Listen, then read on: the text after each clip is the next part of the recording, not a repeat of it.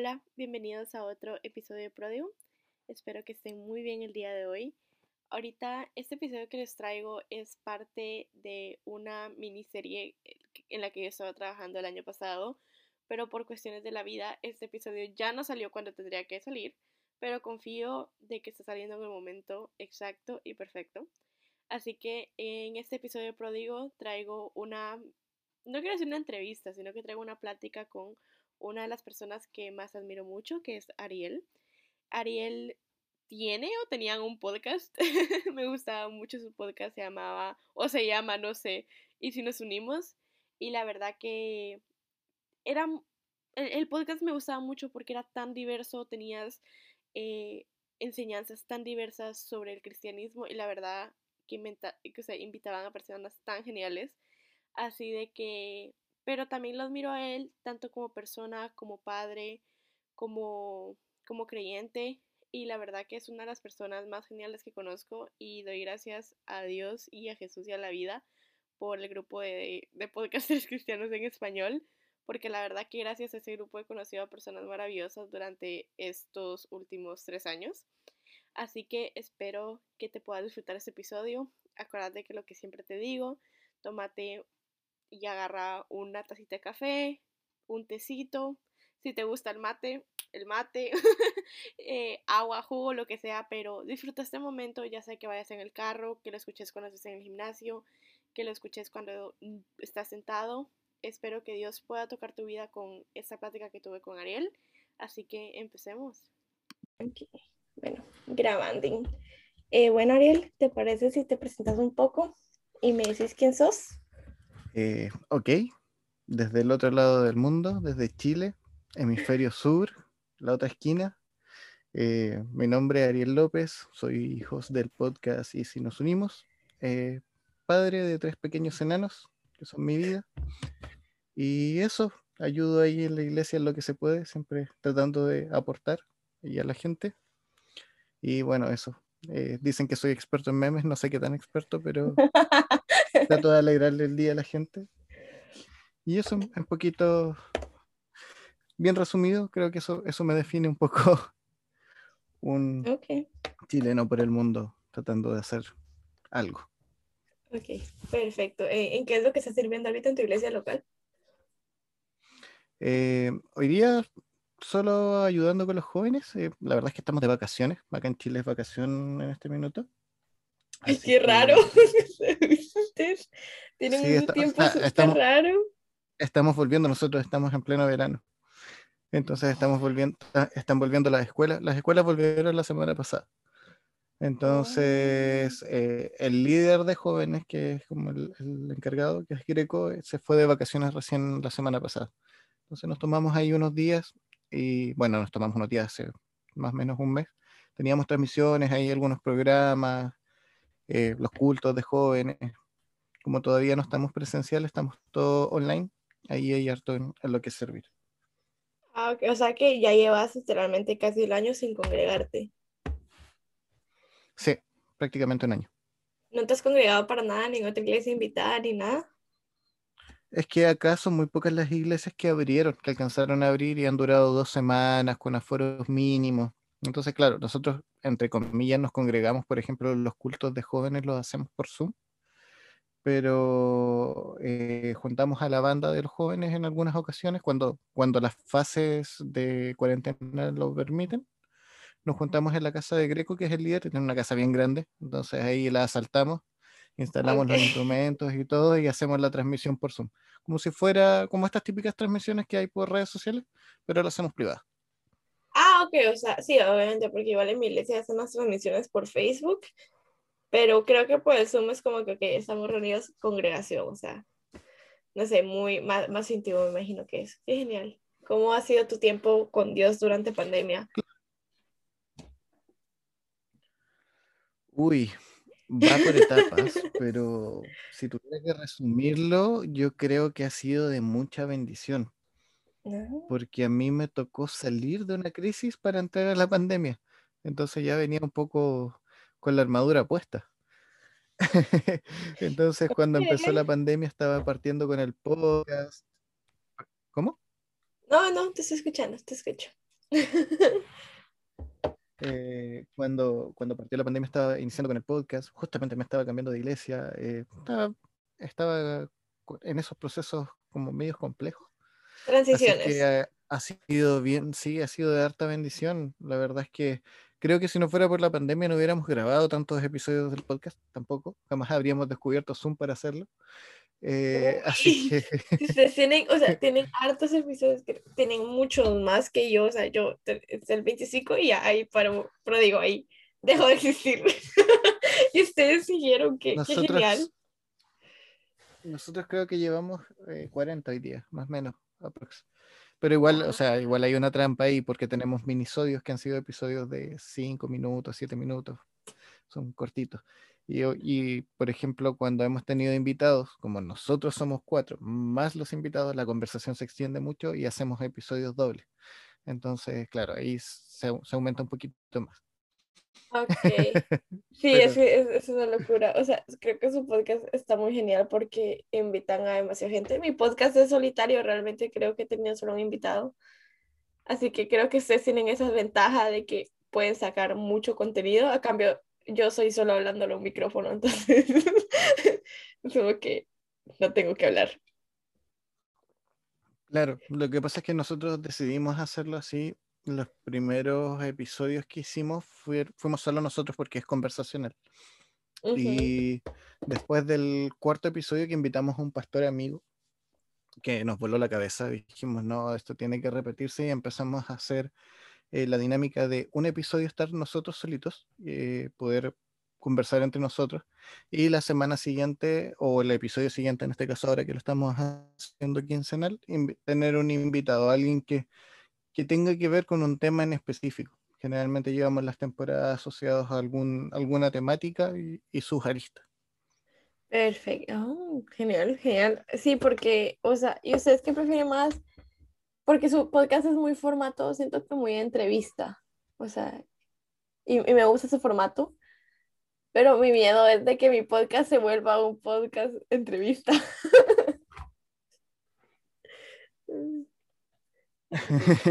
Mi miedo. Pero ah, bueno, depende. Nosotros eh, tratamos de conversar y ser nosotros y, y, los invitados que hemos tenido generalmente tienen algún grado de confianza con nosotros. Entonces ahí se vuelve un poco más ameno. Y la verdad es que lo pasamos bien, o sea, esa es, esa es la idea. Tratamos de reírnos en el, en, el, en el proceso. O sea, la cantidad, generalmente nuestros episodios parten y terminan con un blooper, tienen como su, su una, una las fallas y esas cosas que cortamos en la edición quedan ahí.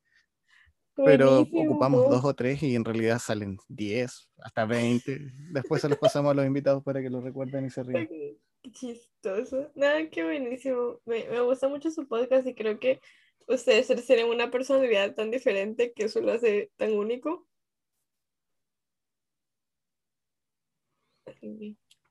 Aparte que para ustedes debe ser raro escucharnos hablar porque los chilenos hablamos raro. Pues no raro, diferente.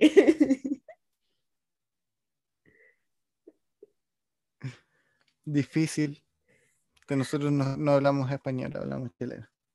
No, no, pero, o sea, es que sí, o sea, a veces, o sea, sí son esas palabras que uno se queda así con signo de interrogación en la cara, pero es normal, es lo bonito de esto.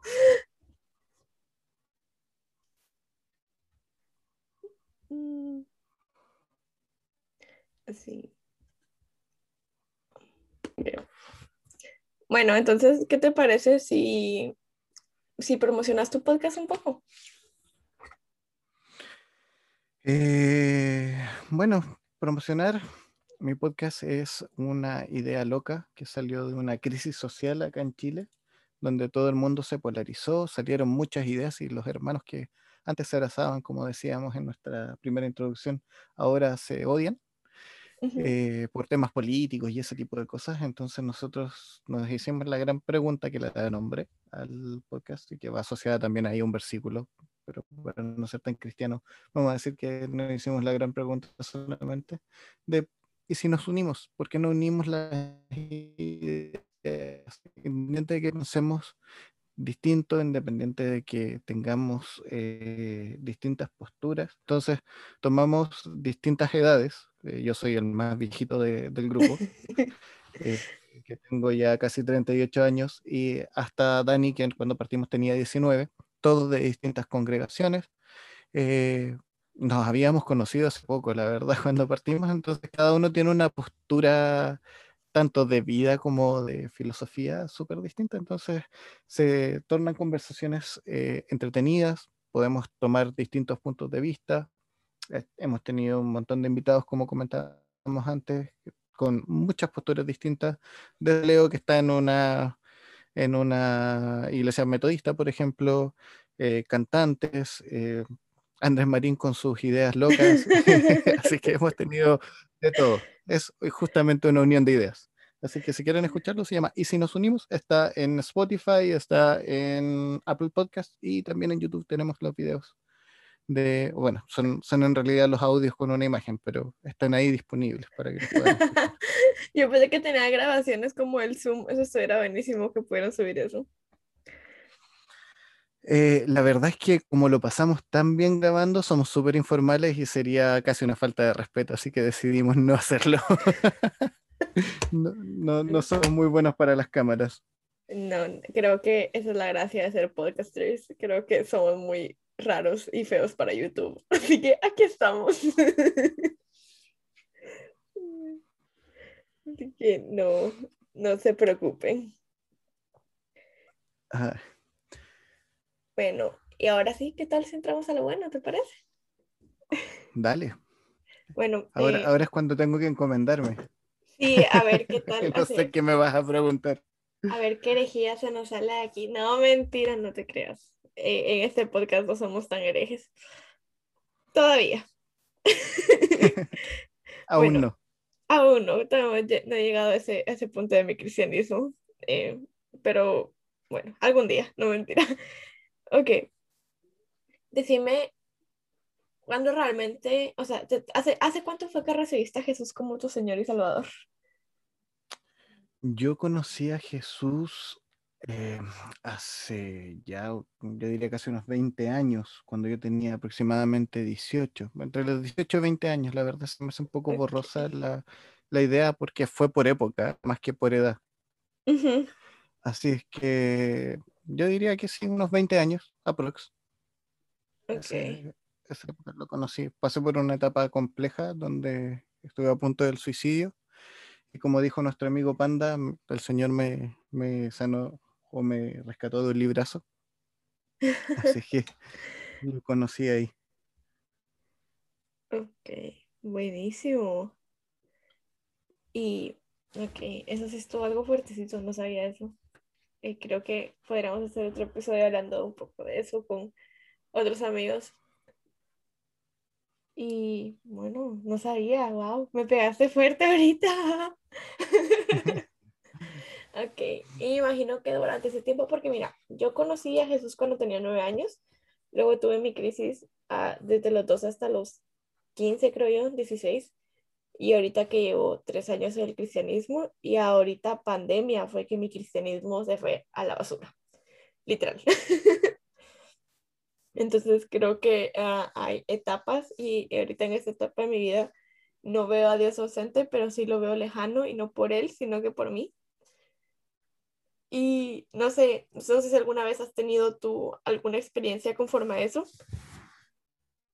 Y y si me la puedes contar, o sea, si alguna vez has dudado de, de Dios, no una forma de tú no existir, sino que yo sé que estás ahí, pero, pero no te siento.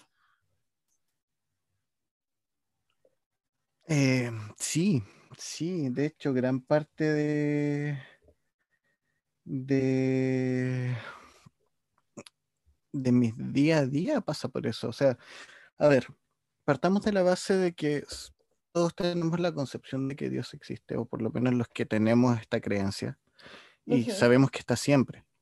Ahora, hay momentos en que nosotros mismos nos volvemos un poco sordos a la voz de Dios, y hay momentos en que efectivamente hay un silencio y que a veces el silencio hace bien. Entonces, mira, respecto a cuando nosotros nos hacemos sordos, eh, siempre me,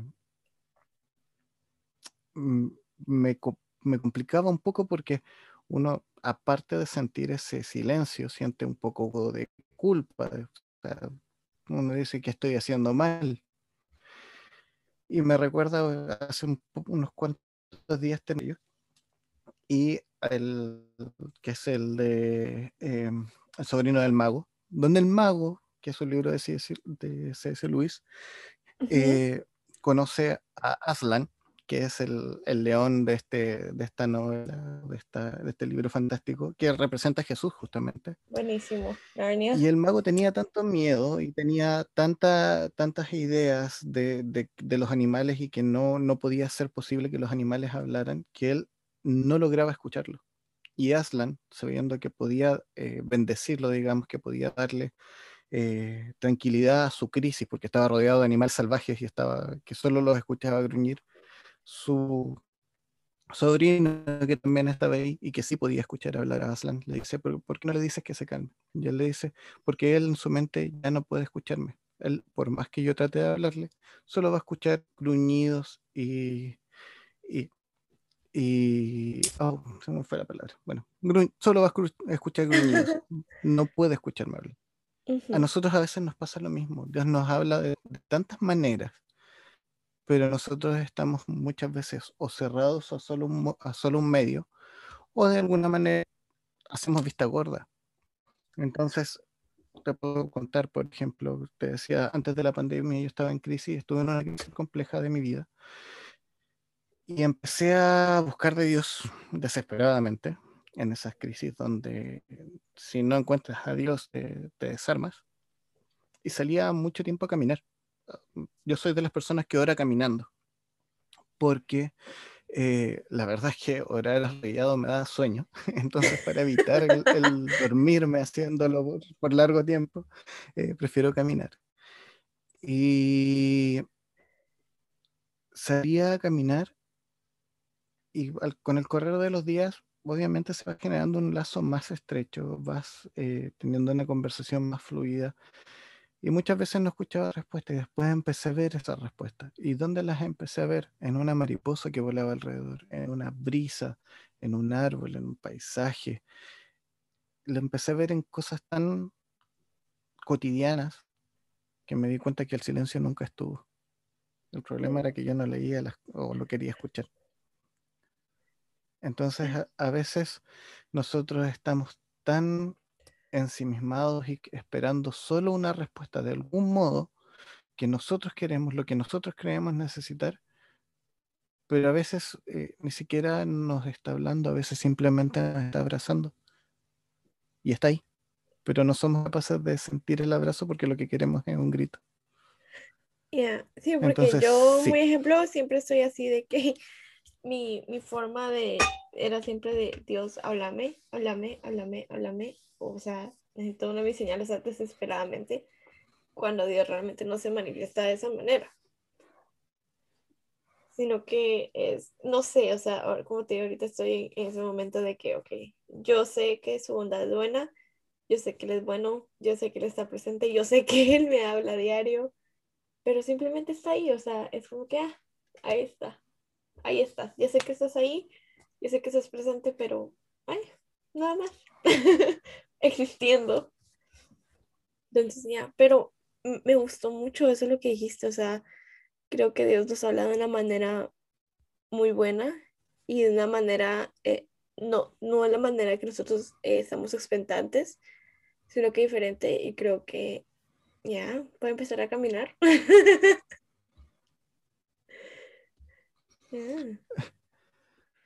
Ah, es que eh, a veces claro, cuando, o sea, no es, no es bueno, caminar sí ayuda, psicológicamente está comprobado, porque sientes que estás haciendo algo. Así que sí, es una buena idea. Pero fuera de, fuera de eso, eh, más allá de caminar es, el, es, el, empezar a hacer el ejercicio de buscarlo. Porque finalmente él no se ha ido. Eh, es uno el que no, el que no, no quiere, no, no sé si no quiere, no sé si es la palabra correcta, pero es uno que no logra encontrarlo estando ahí. Está escondido a simple vista, dirían por ahí. Ya. Buenísimo. ya, como te digo, yo así estoy en ese en el tiempo de que, o sea, sé que estás ahí, o sea, te, espero no vas existiendo. Así que ya, pero gracias por eso. ok. Eh, no sé, ok. Si podemos. En, en, tus momentos oscuros, ¿cómo fue que encontraste a Dios?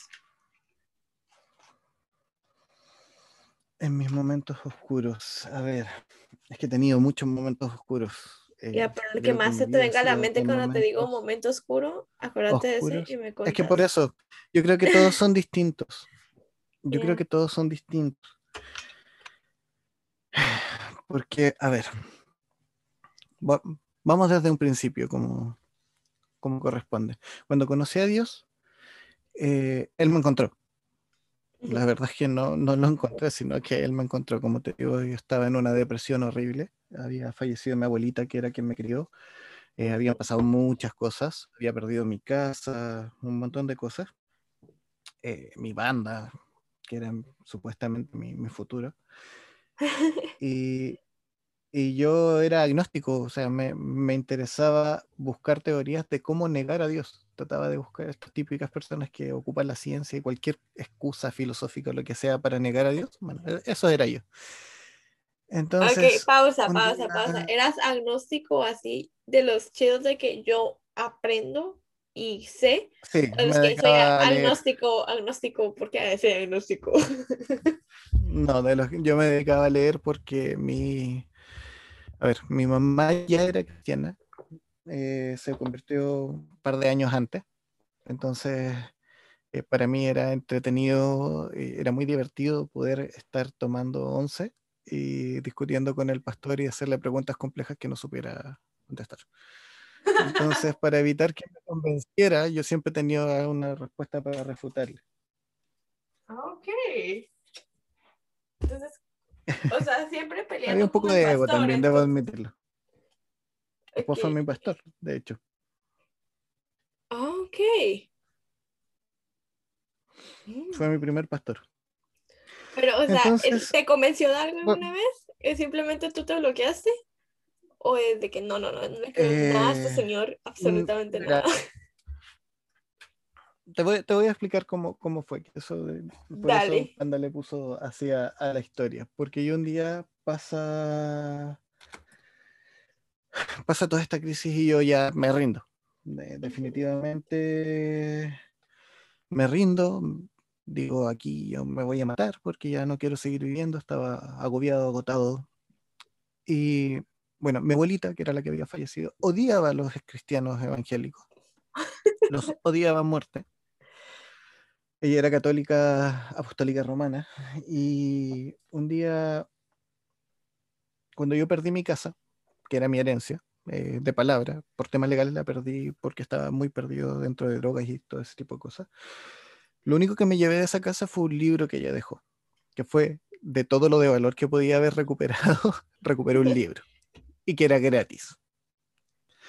Entonces, y, si te lo regalaban yo llegué ese día a, un momento donde me iba a matar y, por alguna razón que desconozco, la verdad, le digo adiós, le converso a Dios, aún sin, entre comillas, creer en él, le digo, mira, si existes, es ahora cuando tienes que aparecer, o nos vemos ahí arriba, o nos vemos ahí abajo, no sé dónde me vaya a mandar, pero, pero ahí nos vemos, porque yo aquí me mato. Si vas a aparecer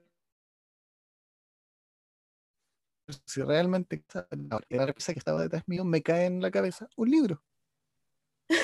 Y yo, mm, es muy extraño que te caiga un libro. Y lo, más extraño es que el título del libro, cuando tú te vas a suicidar, es Fuerza para Vivir. y fue como, Dios es muy cómico. Ya, ya te entendí.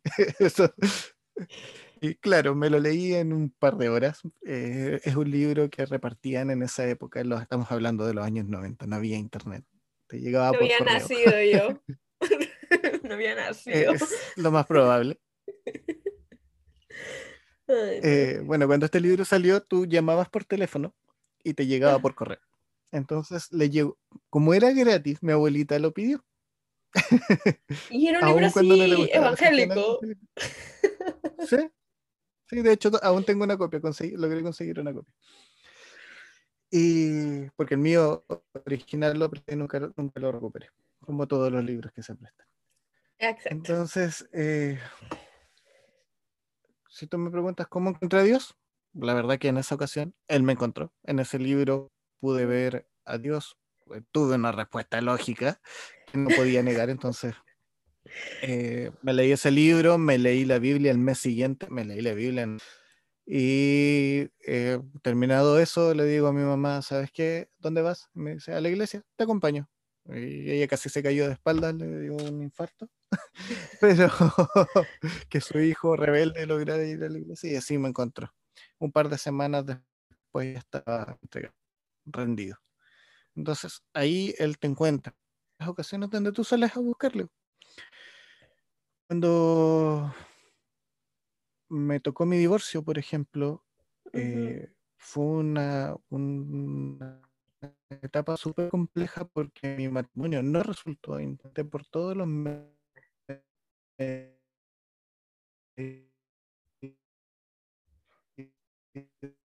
eran seis meses de vida, era un bebé, pero yo ya no podía seguir en esa casa. Y cuando me vengo a, a vivir acá, en este edificio que vivo, vivía un bebé más o menos de la misma edad que lloraba toda la noche. Y que mi mente me jugaba pésimas pasadas pensando en que era Mateo, mi hijo. Y yo era interminablemente extrañándolo. Y obviamente esos procesos los pasas solo. Entendí que en esos momentos no estaba solo, que tenía un abrazo que era el abrazo de Dios y empecé a contarle mis cosas, a contarle por qué lo engañaba, a sacarme las culpas con él, a decirle, oh, papá, yo sé que debería estar con mi hijo, yo sé que debería estarlo abrazando, yo sé que debería estarlo haciendo dormir, pero pasa esto, pasa esto, pasa esto, esto pasó, tú lo sabes, tú estabas ahí. Y de alguna manera, él te, te reconforta. A veces con el silencio, por eso te digo, a veces Dios no te va a decir, no, si está bien que te divorciaras. No, no te va a decir eso. Pero sí puedes sentir de alguna manera que Él está. Y, que, que, está contigo. Porque yo lo veo todos los días con mis hijos. A veces cuando se caen y se golpean, típico, y lloran, ¿qué les puedes decir cuando sienten dolor? Ah, bueno, uno le canta una canción sana, sana, culita de rana, todas esas canciones de niños. Pero tampoco hacen mucho pero generalmente lo que los reconforta es que los tengas en brazos y que los abraces y le ya pasó. Entonces, a veces tú te caes, vamos a ocupar la misma analogía, te caes, te sacudes y sigues corriendo. Hay veces que sí puedes, pero hay veces que no, que necesitas y miras a ver dónde está tu mamá para, para recogerte. Acá con Dios pasa lo mismo. Pasa lo mismo. Entonces, si tú no miras dónde está para recogerte, no vas a recibir el abrazo. Va en ti. Ministra total. ya, creo que es muy reconfortante eh, poder escuchar eso, como te digo, creo que soy un poco egoísta y no lo hago por mis escuchas, sino que muchas gracias por este Zoom y creo que es para mí y nomás lo voy a compartir porque sí. Pero creo que eh, es sano, o sea, da eh, una sanidad que llega a saber de que todos estamos en las mismas, ¿verdad? Tal vez diferente, pero que Dios se manifiesta de una manera extraordinaria y no porque sea algo uy, bajo del cielo, sino que estoy aquí presente como un niño, tú como un niño y creo que eso es muy reconfortante. Y obviamente no buscamos, eh, bueno, yo básicamente no busco convertir a un ateo de, hey, mira, convertirte al cristianismo escuchando mi podcast o este episodio, pero creo que sí reconfortar a los que estamos un poco rotos para saber de que todo está bien. Es que a veces, y ahí es donde nosotros los cristianos pecamos, muchas veces de, de perfeccionistas, a veces nosotros mostramos una cara muy, muy resuelta, como que tenemos todo resuelto en la vida. O sea, como que todo nos va bien. Eh, bueno, y ocupamos ese versículo tan mal usado. Todo nos ayuda bien. Sí, él todo nos ayuda bien, pero no significa que no la vas a pasar mal. Exacto. Entonces, eh, a veces presentamos esa careta y, y hacemos que el que está pasándola mal se frustre. Sí. Y, y es al revés. O sea, yo, yo entiendo tu dolor porque lo pasé, no porque sea un genio. Por más libros que lea acerca del dolor, no voy a entender lo que es el dolor si no lo siento. Entonces, a veces, como cristianos, nos quedamos y nos terminamos alejando porque pensamos que estamos en un hoyo solos y en ese hoyo están todos. Que no se quiera mostrar es otra cosa, pero estamos todos en ese mismo hoyo sufriendo quizás un poco más, un poco menos, por temas más o menos triviales, pero todos la estamos pasando de alguna manera mal, sobre todo en pandemia. Ya. Entonces, te entiendo, te entiendo perfectamente y es lo que siempre les digo a, a los chicos, yo amo a los chicos, a los jóvenes de mi iglesia, siempre les digo, no importa la hora, no importa el- lo que te pase, si necesitas hablar, ahí estoy. Porque cuando yo necesitaba hablar, como te digo, en esos momentos, estuve solo y me hubiese encantado que Dios me hablara a través de alguien. Y ni siquiera que Dios me hablara a través de alguien, de alguien que dijera, yo estoy contigo. Ya, absolutamente. Creo que como, como deber como cristianos deberíamos de tener eso porque yo entiendo de que pandemia, o sea, todos estamos en crisis, no es algo que nos pasó a alguien, pero el hecho de, el, hey, estoy aquí, creo que hubiera ayudado mucho a muchas personas y fue algo que no recibimos la mayoría. Y creo que por eso es como, no digo que hay voy a dar de eso, pero hace falta tener a alguien así. Creo que nos podemos convertir en esa persona para, para alguna otra persona. Creo que debemos de, como cristianos, eh, eh, tener esa iniciativa de, ay, me maté, de tener esa iniciativa de, de, ahí se fue el flow, no mentira, la iniciativa de, de poder ayudar a las personas, de poder, o sea, no sabemos un, hola, ¿cómo estás? Eh, ¿Cómo te está yendo? ¿Cómo puede ayudar a una persona en crisis? ¿Sabes? Eh, Una costumbre que tomé cuando yo la estaba pasando mal era Ujú. desearle un lindo día al estado que me, que me hicieran, lo hacía. Que, que es un poco lo que dice Jesús también. Eh, y y cuando, cuando yo la estaba pasando mal y yo estaba así sufriendo en- y decía, despertaba en la mañana y tomaba, no sé, cinco o seis personas de mi WhatsApp, les mandaba un mensaje. Dios te bendiga. Bueno, nunca le ponía Dios te bendiga, porque suena muy canuto. muy- no, aquí en Chile le decimos canuto a los cristianos. Suena muy, eh, suena muy cristiano, entonces que tengas un hermoso día, o mis amigos, bro, que, que vaya súper hoy. Y de verdad, bueno, eso fue evolucionando después, se convirtió en memes, pero, pero de alguna manera la idea de darle una alegría en el día a las personas te reconforta, porque gen- generas una, un, un feedback en eso. ya, O sea, que ahorita todo es, o sea, vos te volviste de esa, esa tía que manda imágenes de Piolín todos los días. Pero de alguna, alguna manera conforta ese mensaje de recibir el Piolín. Sí, es muy cierto. entonces, Todos hay que volvernos tías que mandan buenos días. Yo creo que sería muy reconfortante. Y que la mayoría de nosotros lo hiciéramos. Porque, sinceramente, no sé cómo te digo yo, en, en crisis creo que es muy importante tener ese, no ese feedback, sino que ese, el saber de que hey, alguien está ahí y saber de que esa fue lo, lo que Dios nos mandó a hacer literalmente. O sea, no vivir un cristianismo egoísta, digámoslo así, un cristianismo privado, sino que no, no decirle a alguien, ay, te voy a hablar de Jesús, sino que un, hola, ¿cómo estás? Puede cambiar absolutamente todo. Lo que pasa es que lamentablemente nos hemos acostumbrado a un método. Ese es el problema, que si nos acostumbramos a un método, lo que logramos es un sistema. Nosotros no entregamos un sistema. Nosotros lo que estamos tratando de entregar es a una persona.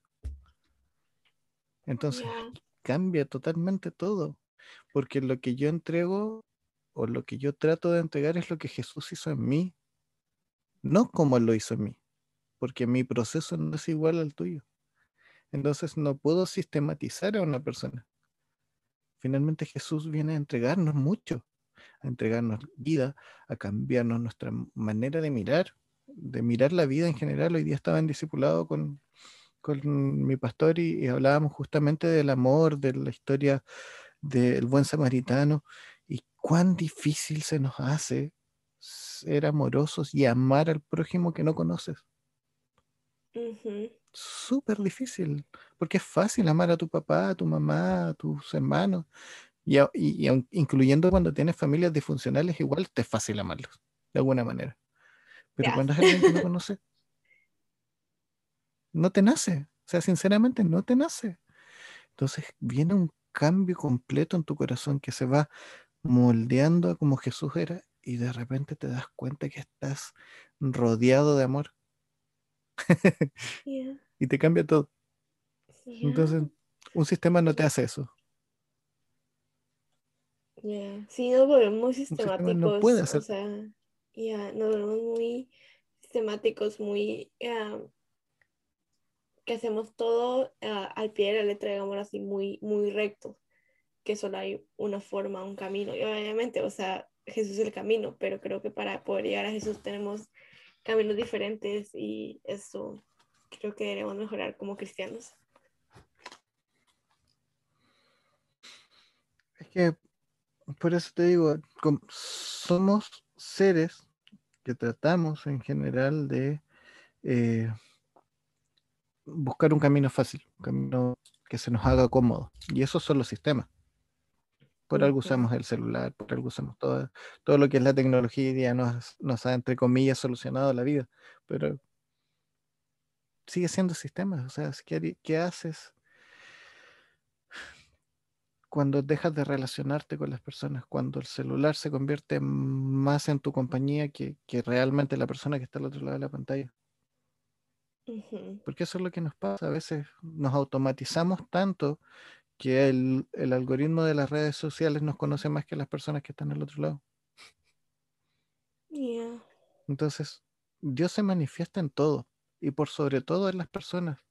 Y ni siquiera te estoy hablando de personas cristianas. A veces puede venir una persona en, en cualquier parte, en el metro, y te dice algo o te comparte algo o, o lo escuchas conversar con otra persona y es justo lo que tenías que escuchar. Y cambia todo. Entonces a veces nos complicamos tanto en ese no siento, no escucho a Dios, porque lo tratamos de meter en nuestra cajita, que entendemos ya que es nuestro sistema, pero está mucho más allá de eso.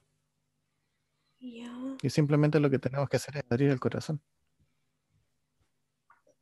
¿Y qué le dirías a una persona que, o sea, como tú me estás diciendo, pasaste por varias cosas, pasaste por la muerte de tu abuelita, por, por el divorcio, pasaste por eh, el, el, estar separado de tus hijos, el contemplar suicidio. ¿Qué le dirías a una persona, o sea, que está no pasando lo mismo que tú, pero en una situación similar y está como que, ok, ¿dónde está Dios?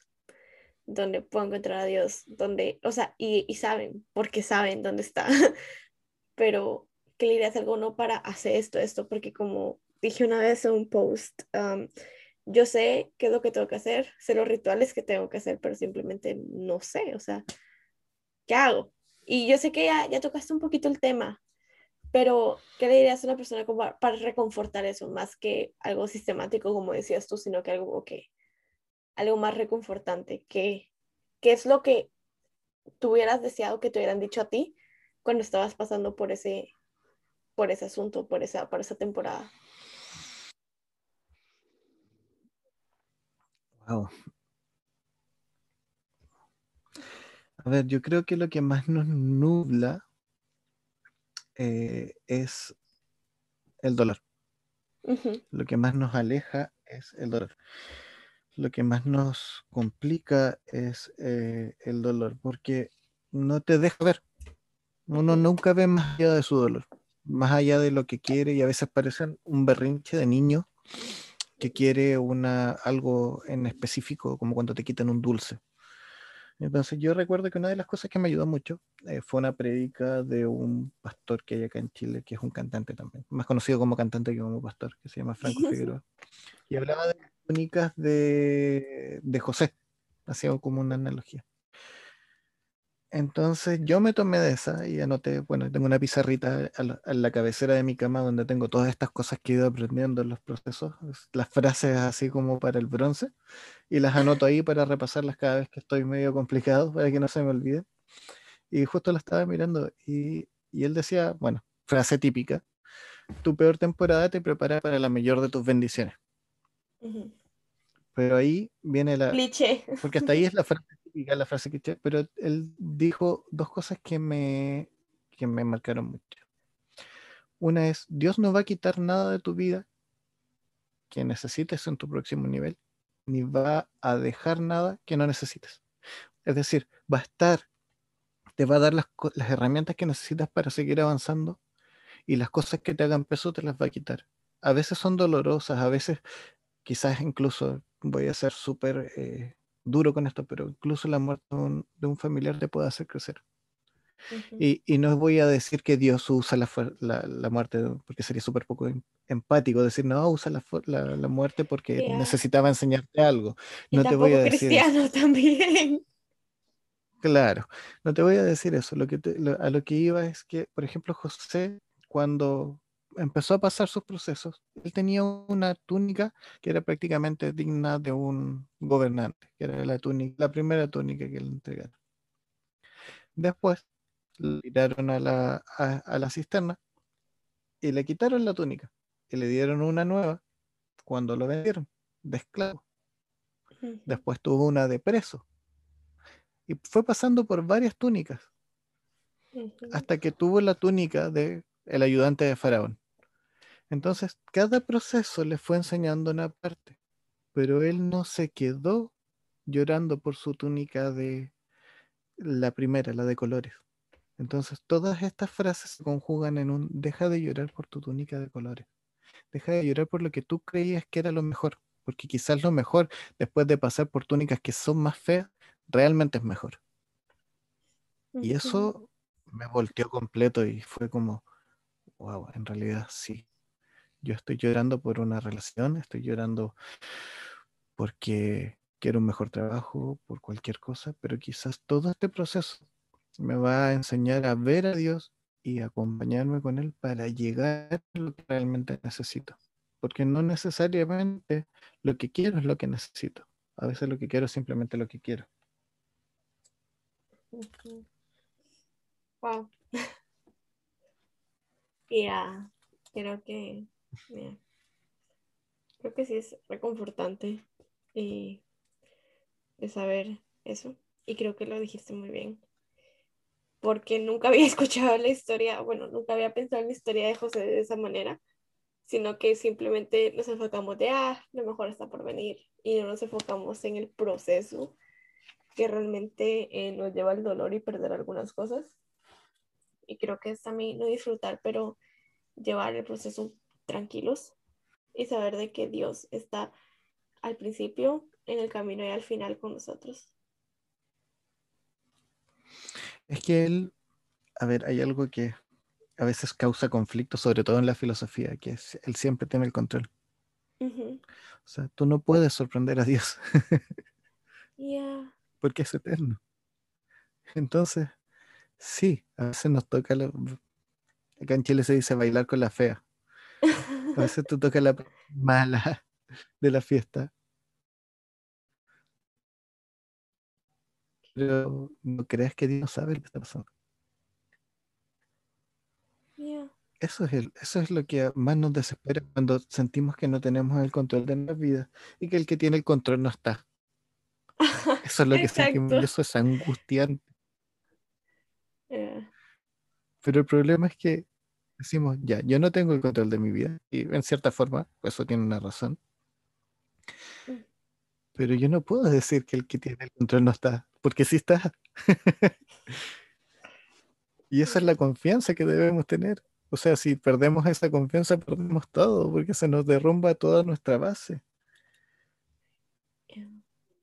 Buenísimo. Wow. Como te digo, creo que esto eh, va a ser muy eh, sanador, creo yo, para muchas personas. Creo que entre tanto conflicto, yo más que nada, como te digo, mi ejemplo aquí vivo, entre tanto conflicto, entre tanto caos, ah, me ahogo yo solita y no me recuerdo que Jesús está en la barca conmigo. y pues, es mi problema y creo que es un recordatorio, ¿sí? de que Dios está presente y a pesar de que no lo podamos ver, eh, me acuerdo una canción cristiana súper vieja de Marcela Gándara, donde dice que estás aquí, no sé si te acuerdas. Oye, no es tan vieja, yo estaba en el Evangelio cuando salió. Ay, yo estaba súper pequeña, tenía como cuatro años. Uy, es que no, para mí es, o sea, viejísimo. O sea, es que decir cuántas canciones, pues. Es que es muy chistosa la diferencia de edad de nosotros. Que. Pero como te digo, me encanta poder aprender y, y como mi podcast no es como aprendan de mí, sino que aprendan junto conmigo de esta chistosa vida. Así que muchas gracias por Creo que es la idea de todos los podcasts.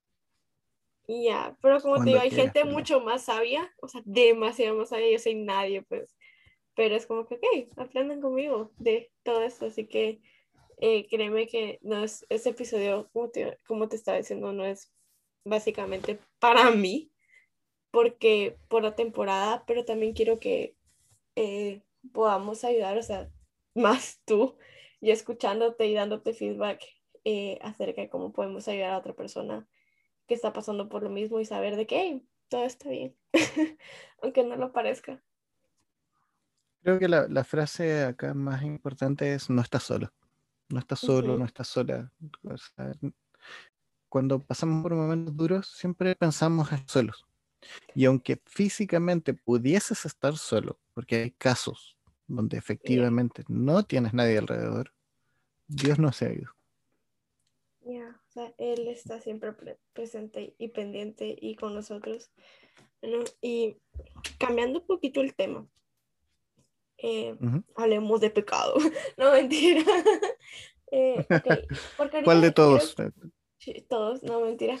eh, ahorita te estoy hablando mucho de cuando nos alejamos de Dios o cuando miramos al distante después de tal vez de un trauma, de una pérdida, de etcétera. Pero ¿qué tal cuando no nos podemos acercar a Dios por un pecado? O sea, que, porque me pasó mucho tiempo desde que, y es más, por eso dejé de hacer pródigo. Y ahorita creo que tal vez sea el primero o segundo episodio de ahorita. Porque decía, ok, no me siento bien establemente con Jesús y por eso no lo voy a hacer porque no quiero ser hipócrita, algo así. Porque no sé si te ha pasado en tu cristianismo, que es como que estoy haciendo esto por pura hipocresía. eh, Wow. Mira, voy a usar la misma analogía que te di hace un rato. Claro. Cuando te caes, si tú no te, si tú no miras dónde está tu mamá y le dices que te caíste, ella no tiene idea que te caíste. O sea, y el tema no es si te caíste o no te caíste, porque sigue siendo tu mamá y te sigue amando y te va a seguir abrazando. Y en el caso de Dios, lo que haces, no sé si podrías lo haces por hipocresía. Si tú lo haces para él de corazón, independiente de que estés o no estés en el peor de los pecados, que idealmente no lo estés porque siempre hay consecuencias, va a recibir igual. Porque, bueno, yo soy padre de tres niños y mis hijos, mis últimos cumpleaños, solo me han regalado sus dibujos y cualquiera diría, ¿por qué no te han regalado algo? Y para mí son los mayores regalos que puedo recibir porque son hechos con amor, con su corazón. Ellos no necesitaron a nadie para poder hacerlo. No, no. Siento que mm, si bien un regalo comprado pudiese ser, entre comillas, más lindo, tiene mucho menos sentimiento que un dibujo. Lo que uno para Dios es lo mismo. A lo mejor lo estás haciendo complicado, a lo mejor lo estás haciendo sin ganas, cansado, ahora mismo estamos grabando casi a una de la mañana. O sea, lo estás haciendo porque hay algo detrás, porque hay... Es para Dios, o sea, hay una frase que es súper super cliché dentro de los cristianos. Quiero agradar a Dios. Y sí, podemos decir que sí, pero también yo soy más partidario de la frase que no puedes hacer nada para que Dios te ame más, ni tampoco, ni tampoco para que te ame menos. Entonces, si yo trabajo o no trabajo, sigue siendo hijo. Entonces, siento que como también podcaster, eh, comunicador, la bendición no es solo para los que escuchan, sino que también es para ti. Ya, Eh, si absolutamente. no te sientes lista, bien, o sea, ya, ok, no te sientes lista hoy, pero ¿y qué tal mañana? ¿Qué tal pasado?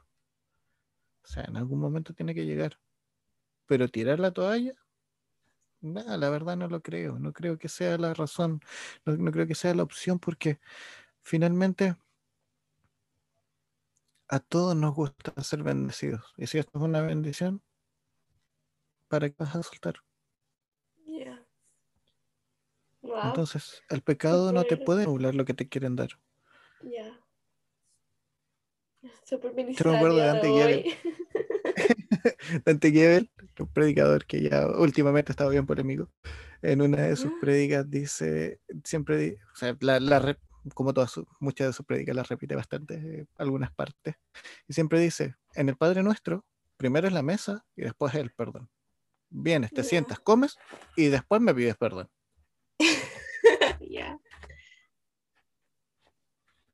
Entonces, si, si tú me dices, ¿cómo lo haces para que el pecado no te nuble? Bueno, el pecado viene después de todo lo que está nublando. O sea, estás poniendo la niebla eh, dentro de la casa. Una cosa así. Ok. Qué analogía más chida. Y, ok, ya. Como eso, es que no nula, ya. Me, me dejas pensando, me, me gusta. me- realmente, como te, como te, venía diciendo muchas veces, de que es muy confortante ah, poder tener pláticas así y más que personas lo puedan escuchar. Porque, como la analogía de mi podcast es el nicho, es pródigo, poder regresar siempre a casa. Y de que a veces podemos ser no solo el hijo perdido, a veces podemos ser el hijo que estuvo ahí siempre. Y de que también saber de que no todos somos hijos pródigos, sino que simplemente veces somos ovejas perdidas. Eh, se perdió porque se perdió, no, no, no eligió perderse, simplemente se perdió. Eh, pero al solo para que lo pienses, te mismo. pregunto, solo para que lo pienses, te pregunto cuál de los dos hijos estaba más perdido. ¿El que estaba en la casa o el que estaba afuera? El que estaba en casa. Yo el que estaba en casa. Nada, creo que ambos a su manera. Creo que todos estamos perdidos a nuestra propia manera. Pero Dios está Por eso, bueno y estaba en casa se seguía sintiendo esclavo. Ya.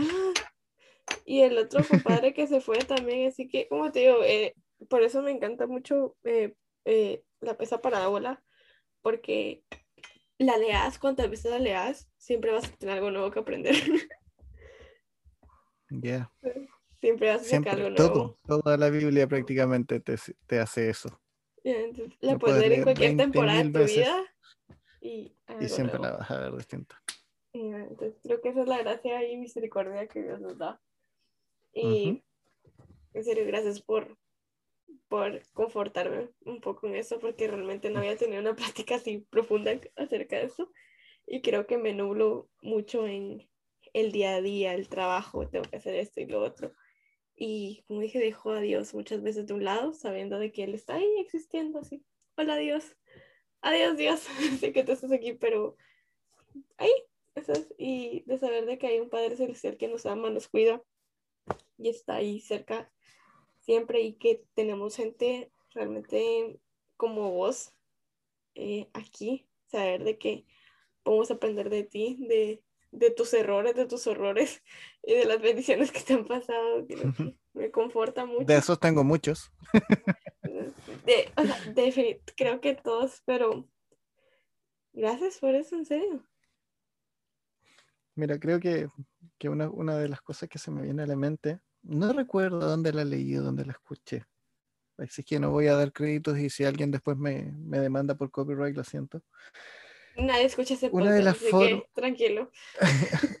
una, de, una de las cosas una de las formas más fáciles de perder de vista algo es hacerlo costumbre. Cuando de alguna manera vuelves a Dios una costumbre, como tú dices, hola Dios, adi- chao Dios, y te vas, pier- se pierde de vista. En donde lo vi, no recuerdo, no recuerdo si leí o lo escuché, la verdad, pero lo tengo en la mente. Y decía que eh, en una casa había un cuadro que estaba chueco en, el muro. Y todo el mundo que entraba por primera vez decía, ese cuadro está chueco. Pero las personas que vivían en la casa, los primeros tres días que lo vieron dijeron, está chueco, lo vamos a, vamos a cambiar el clavo para poder arreglarlo, pero no lo decían.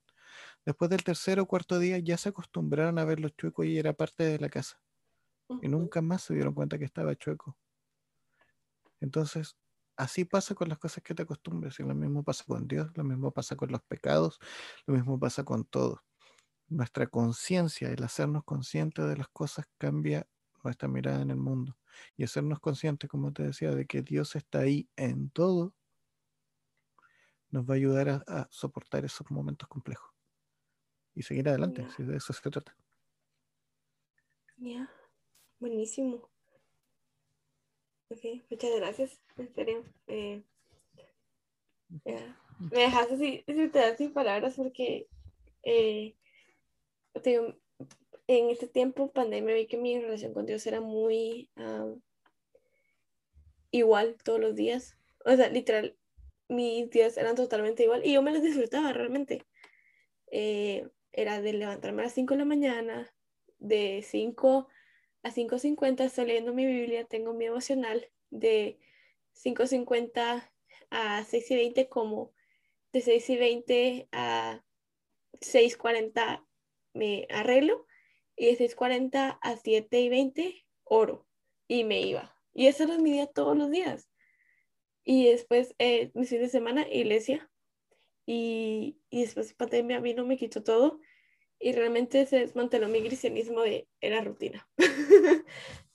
Era una rutina y tenía muy en automático mi relación con Dios, que luego se, literal, se desmanteló y es como que eres una farsa, realmente.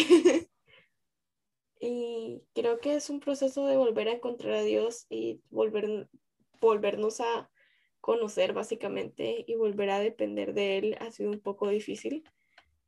Pero creo, como te venía diciendo, que conversaciones así eh, me reconfortan mucho de saber de, hey, tranquila, todo está bien, Dios sigue pendiente de ti. Esa es la parte importante de la comunidad, por eso nosotros no podemos estar solos. A veces nosotros tenemos esa tendencia a querer llevar nuestra vida cristiana como lobo solitario.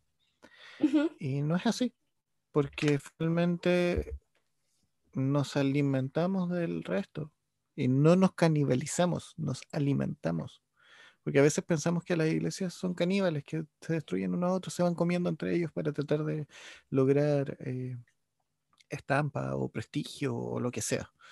Y no, una comunidad es común, como lo dice su nombre, es estar todos juntos y alimentarnos unos de otros. Y, y, bueno, nosotros tenemos nuestra comunidad y nuestro grupito de WhatsApp donde nos reímos un montón y nos ponemos títulos locos.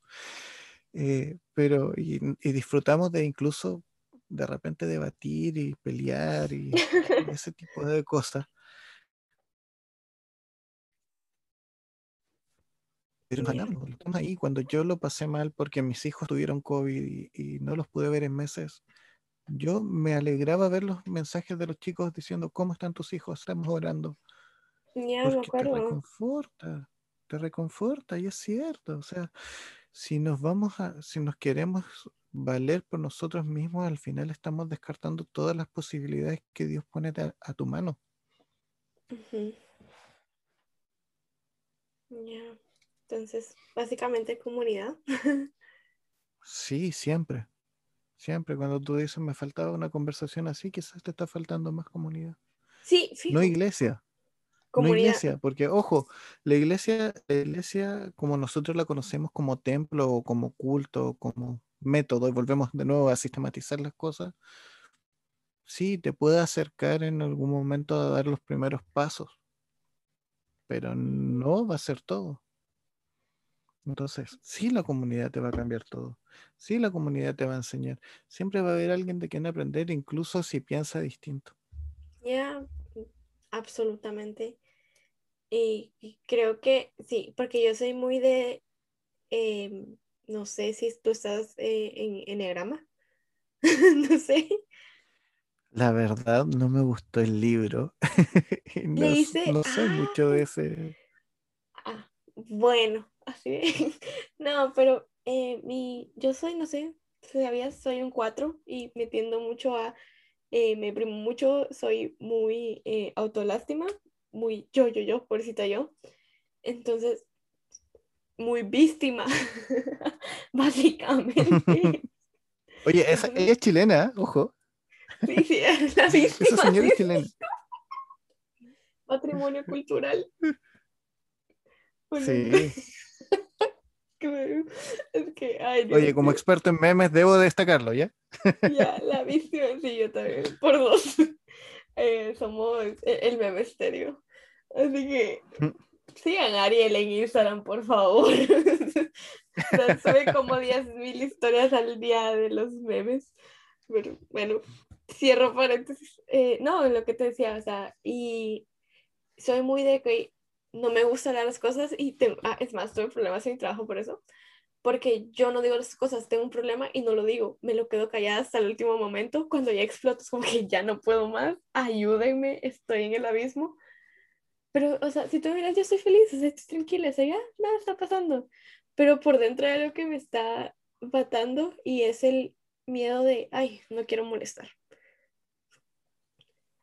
Entonces, Sí, o sea, lo que pasa, no, no, no sabría decirte exactamente qué sientes porque yo soy muy distinto en ese sentido, soy bastante ya, extrovertido. por eso, sí. Entonces, No, eh, pero sí hay algo que es claro y es para todos. Se hace el número que se hace en, en el enneagrama, aunque, el- aunque ujú, sumen los números, siempre va a ser sano, que es poder canalizar las emociones, porque si las guardas, explotan. exacto. Es como, no sé, alguna vez alguien me dijo, las emociones son como una manzana podrida en una bolsa. La puedes amarrar y todo, pero la manzana va a fermentar, va a tirar gases y en algún momento esa bolsa va a explotar. Acá es lo mismo. Si no las, si no las aprendes a canalizar, esa manzana podrida te va a hacer explotar y te va a dejar todo sucio. Entonces, todo, eh, llevarla de manera sana es un proceso. Eh, tú misma lo dijiste, tenemos una diferencia bastante grande, entonces tampoco te voy a pedir que eh, sepas todo, porque claramente no lo vas a saber, estás recién viviendo. Pero aprender un poquito de Uy, todo, así el, como, el anciano.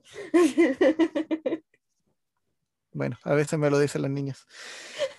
Pero, pero sí, es cierto, al final eh, es como andar en bicicleta, dicen también. Aprendiendo, tienes que caer para aprender. Entonces es parte de la vida. Si ya sabes y estás consciente que no tienes que guardártelo, esfuérzate un poquito más en, en soltarla. Quizás dos minutos antes de que explote, pero ya esos dos minutos ganaste algo. La próxima vez serán cuatro. Procesos. No sé, hay, hay formas y formas de llevar los procesos. A veces leer también acerca de los temas te ayuda. No, mira, en, mi- en mis peores procesos eh, aprendí muchas cosas. Y una de las cosas que todo el mundo se ríe es que cuando estuve con eh, tuve que hacer una reconfiguración cognitiva y empecé a aprender lo que fuera. Aprendí a dibujar en tabletas gráficas, aprendí a, a armar cubos Rubik, a- aprendí lo que me dijeron, oye, esto podría, ya, ok, tráeme uno. y todo eso me ayuda a canalizar mis emociones. Entonces, si te Buenísimo. sirve, un buen consejo es aprender cosas nuevas y canalizar tus emociones en eso y Ok. escribir. Entonces, ok. Me doy cuenta que te gusta leer, así que recomendanos un libro ya para ir cerrando un poco. Y muchas gracias por la conversación, pero necesito saber un poco de tu sabiduría y un libro que recomendes ahorita, o tal vez un libro que estés leyendo un libro que digas, ok, todos necesitan leer este libro en este momento. Mira, un libro que te puedo recomendar que no es cristiano, para no ser, para no que no sean todos cristianos, y que es mi libro favorito, lo leí cuando tenía creo que 12 años, es Juan Salvador Gaviota. Léanlo, por favor. Es buenísimo, cortito, muy corto, muy entretenido y les va a dar otra perspectiva. Perfecto. Un libro que esté leyendo, que también es muy recomendable, es... Quiero decirte el título exacto, déjenme buscarlo. Oh, acá está. Es de un psicólogo clínico cristiano que se llama, no, no es este, se llama John Towson. Y acá está. Su título es Me lo merezco todo. Okay. Y habla de justamente las personas que, bueno, todo el mundo lo tenemos, que pensamos que nos merecemos las cosas porque sí. Entonces tratamos de exigirles a la gente que nos entienda, que nos dé cosas, que aquí, que allá, pero todo porque sí. Y en realidad no merecemos nada. Entonces, aprender a llevar relaciones sanas eh, implica aprender a lidiar con las personas que creen merecerlo todo y aprender a que nosotros tampoco podemos exigirle a la gente que nos dé todo porque no lo merecemos como tal. Lo único que tenemos es por gracia, muchas veces. Y se me olvidó el tercero, eran tres. El que estoy leyendo, el que recomiendo. Y no sé, se me fue el tercero. ¿Se te fue el, tercero? ¿Alguno que te guste por placer? No sé. Eh, mm, por placer leo cómics. Eh, DC o Marvel. Eh, mi personaje favorito siempre será el Joker. el antagonismo entre Batman y el Joker. Okay, Lo último que leí es El Caballero Blanco, bastante bueno. Ok, Yo no soy tan geek conforme a cómics, pero me gustan, me gustan ambos para cómics DC, para películas Marvel. esos son mis gustos conforme a, a, lo friki un poquito. Así que muchas gracias por esta conversación. Eh, nos puedes dejar tus redes sociales y todo lo que querrás agregar en este eh, bonito podcast. Eh, ok, mis redes sociales es Chicken Bass, como pollito bajo, todo junto. Una larga historia detrás de eso también. Ahí subo memes y todo lo que pueda durante el día, según me dé el tiempo. Algún, bueno, casi nunca reflexiono. Es, mi red social. Y, tengo también el Instagram de Y si nos unimos, que es el Instagram del podcast. Ahí estamos avisando cuando salen episodios y todas las cosas que tienen que ver con el podcast.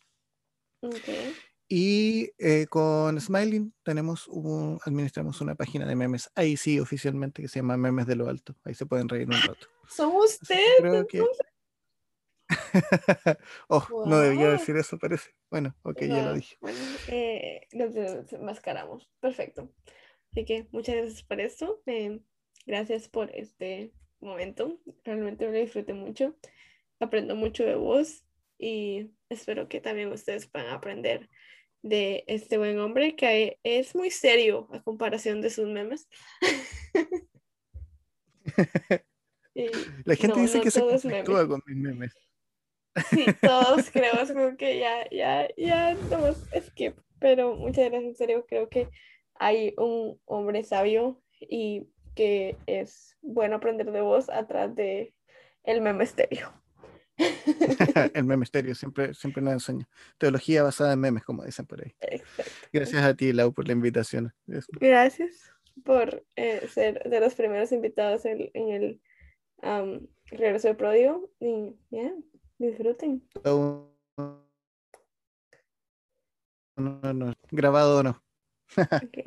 bueno.